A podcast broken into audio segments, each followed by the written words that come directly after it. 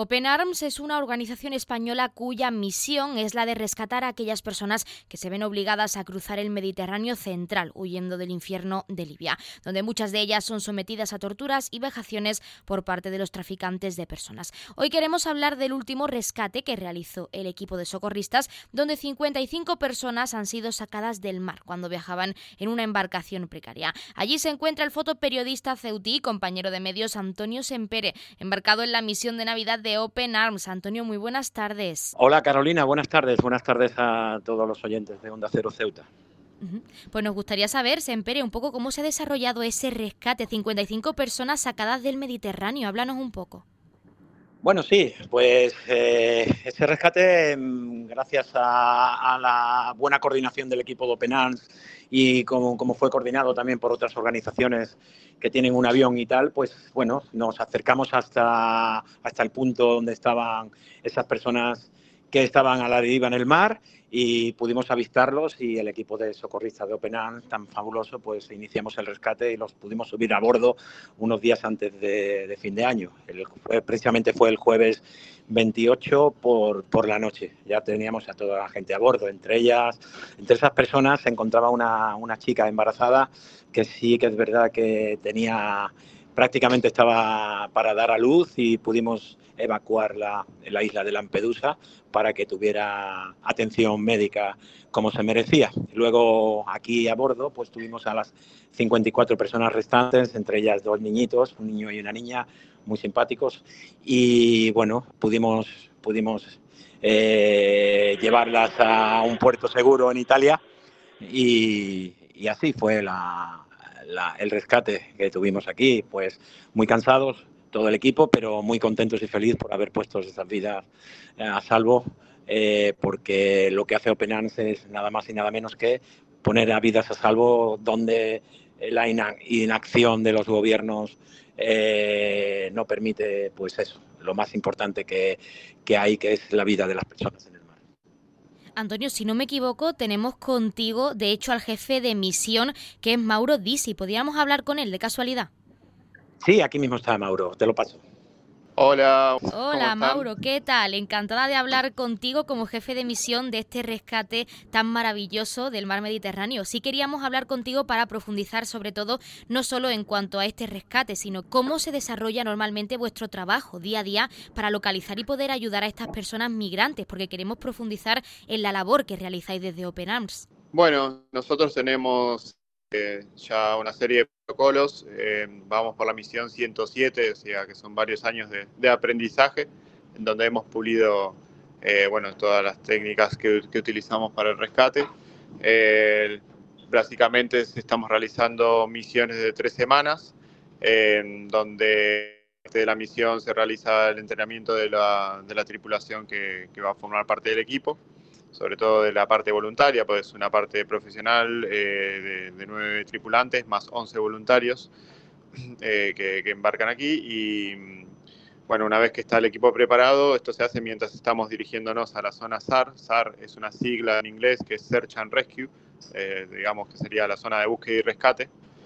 Eh, una vez que llegamos ahí, lo que hacemos es coordinarnos con organizaciones como Airborne o pilotos voluntarios que tienen aviones y van haciendo un barrio del área, eh, con, digamos, focalizándose en donde más posibilidades hay de que haya embarcaciones en, peligro, botes sin distress, distress cases sería en inglés, que, que, bueno, cualquiera de estas embarcaciones corresponde a uno de estos casos porque son embarcaciones pequeñas, que están eh, sobrecargadas, inestables, que no tienen eh, combustible y muchas veces tratan de, recorrer distancias de entre 300 y 600 kilómetros, lo cual es prácticamente imposible, pocas lo, logran, pero eh, y sobre todo en esta época del año que, las condiciones meteorológicas pueden cambiar bruscamente de un momento a otro.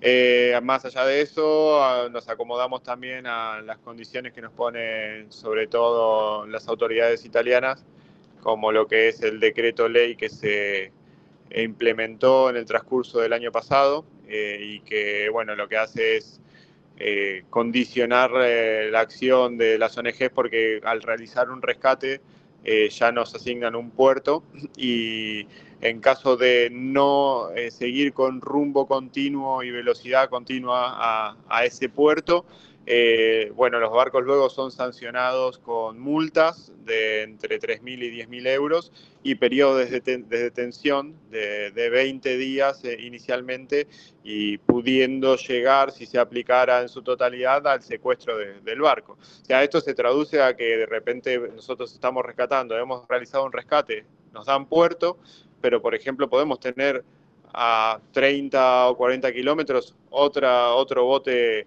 que está en peligro con gente que necesita ser rescatada y nos intima las autoridades, digamos, el gobierno italiano a, dirigirnos a puerto. Básicamente a, hacer omisión del socorro, ¿no? Que eso está penado por la ley en convenios internacionales como lo son la SAR Convention o el convenio SOLAS, ¿no?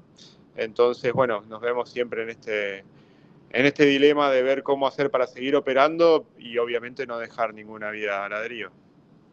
Bueno, Mauro, no es algo nuevo para vosotros como organización, pero siempre es importante saberlo, porque nos gustaría preguntar a nivel personal, en tu caso como jefe de misión, ¿cómo sentís todo el equipo al ver la situación de estas personas pues que se ven obligadas a poner su vida en riesgo para cruzar a nuestras costas? ¿Cómo sentís vosotros no solo al salvarlos, que es algo bastante importante, sino al verles en esa situación tan peligrosa para ellos? Bueno, el equipo está muy enfocado en lo que tiene que hacer. Durante las operaciones de rescate eh, se, ha entrenado también para, para no perder el foco y para poder sacarlos lo más rápido posible de la situación de riesgo. Ahora, una vez que los tenemos encubierta, obviamente se generan más afinidades, se conocen las historias, convivimos entre tres y cinco días, depende del puerto que nos den, y, bueno, eso se vive muy bien, es gratificante también. Eh, no sé, relacionarse, conocer las historias, eh, ver que la gente está bien y sobre todo cuando los, los podemos dejar en puerto. Eh, obviamente todas las misiones son distintas, hay algunas que son un poco más duras en cuanto a lo emocional y a lo psicológico, pero normalmente eh, lo llevan todos, tanto el, equipo profesional como el voluntario lo, lo llevan bien. No obstante, tenemos un apoyo de un equipo de psicólogas que, que bueno, van siguiendo a cada tripulante y a cada voluntario justamente por si fuera necesario poder estar ahí para asistir. Pero bueno, también el equipo en sí se apoya, ¿no? Todos estamos pendientes de cómo está el compañero y, si identificamos que a alguien le está costando sobrellevar alguna situación también, ¿no? Nos, apoyamos entre nosotros para, para que sea más leve y, y, que nadie tenga que vivir ninguna experiencia traumática solo. También queremos hacer un pequeño balance y es que 2023 parece haber sido el año más mortífero, por desgracia, para estas personas migrantes. ¿Cómo podríamos reducir estas cifras pues, para este recién llegado 2024 que acabamos de estrenar? Y bueno, mira, eh, te acabo de decir que el 2023 se aplicó el, el decreto de ley que pasa por arriba de todos los convenios internacionales eh, y, no es casual que sea el año que más eh, muertes hay eh, de los últimos que han pasado. lo lógico sería que en principio todos los medios de rescate que pueda haber disponibles estén utilizándose de la manera más eficiente. Si nosotros ahora somos el único barco de rescate que está en este momento en, en la zona SAR y no es casual, es porque hay otro barco de rescate de la organización SOS Mediterráneo que está detenido en el puerto de Bari. Entonces, si como mínimo dejaran que los barcos de rescate operáramos eh, en, nuestro mayor potencial para poder realizar todos los rescates que, tenemos, eh, digamos, delante y luego subir y poner en seguridad a esa gente, eso ya seguro reduciría un poco el, número. Pero también lo que habría que hacer es eh, entender que el tratar de frenar la migración no es la solución y que, que es algo que va a suceder de manera continua y, lo que hay que hacer es buscar la manera de regularla y, de dar un, pasaje seguro a toda esta gente porque no va a dejar de arriesgar su vida.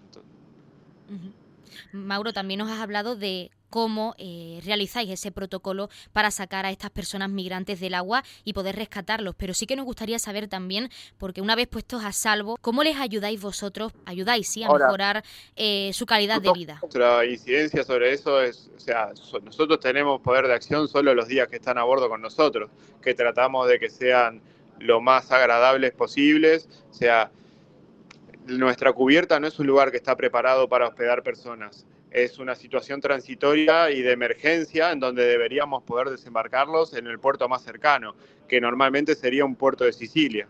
Eh, y eso tomaría un poco más de un día, unas 36 horas, 48 como mucho.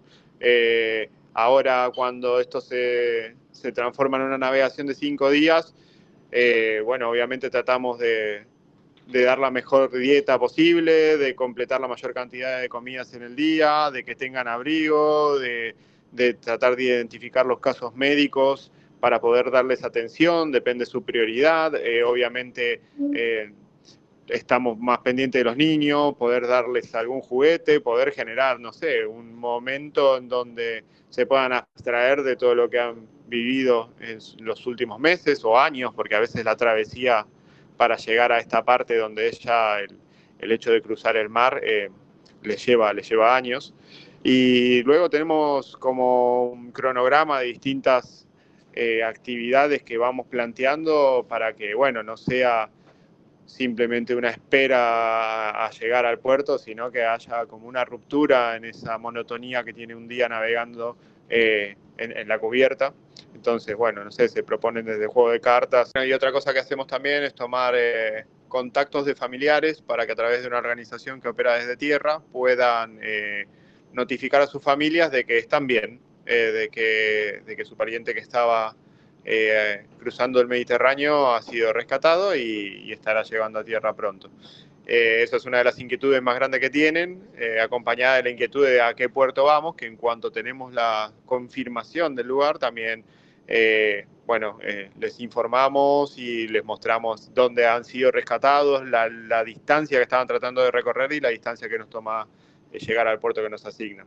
Básicamente tenemos como todo esto repartido en los días de navegación como para que todos los días haya algo distinto y generar, por lo menos en el momento que están aquí con nosotros, un espacio eh, de tranquilidad y, dentro de lo que se puede de, de disfrute.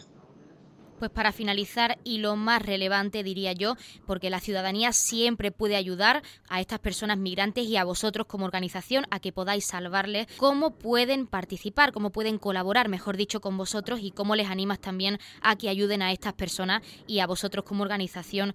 Bueno, animarlos, animaría diciendo que todo el mundo tome conciencia de que esto mismo es una respuesta ciudadana, o sea, la organización en sí ha nacido de una respuesta ciudadana a un problema que estaba habiendo. La motivación, eh, dejar claro que no hay que subestimar a la iniciativa ciudadana, porque la, organización en sí es una iniciativa ciudadana que ha, surgido a causa de, un problema que no tenía respuesta por las autoridades. Y en cuanto a la forma de participar, se puede ser voluntario, tanto en mar como en tierra, no hace falta tener experiencia o, skills de, rescatista o de marinero. Eh, se hacen muchas cosas en tierra donde son necesarias manos.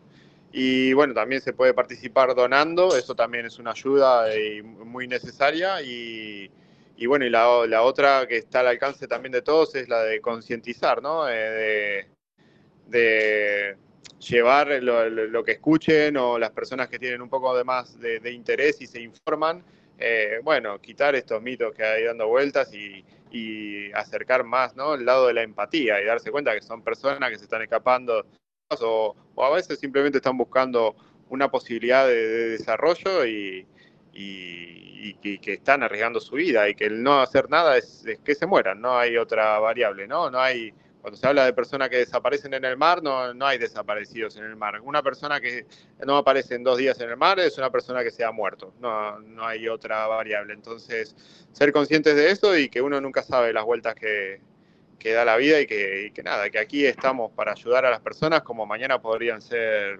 cualquiera de nosotros pues Mauro Dis y jefe de misión, nosotros nos quedamos con ese mensaje para animar a la ciudadanía a colaborar con vosotros. Desde aquí queremos agradeceros vuestro trabajo, por supuesto rescatando, salvando vidas, que es lo más importante, y también que nos hayas dado unos minutos en nuestro programa, tanto a ti como a nuestro compañero de medios, Antonio Sempere, pues por hablarnos de este rescate, de cómo trabajáis y de cómo ayudáis a mejorar la calidad de vida de estas personas. Muchísimas gracias y mucha suerte.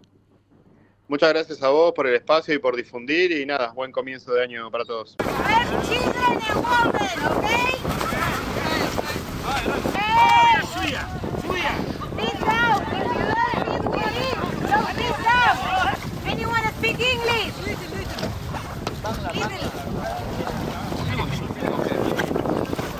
لا مش لايق مش لايق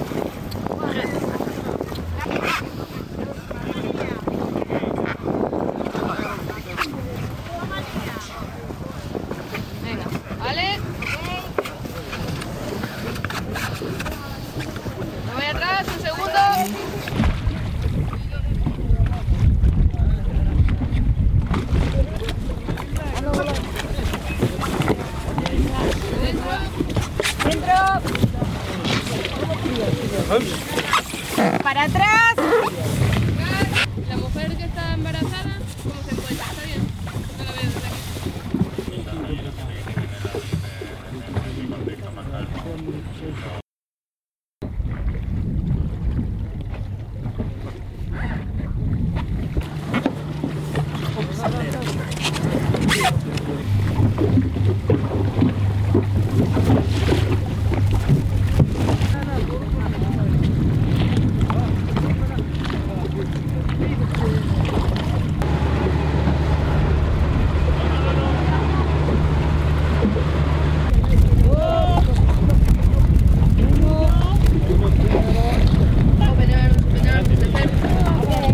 गया बराबर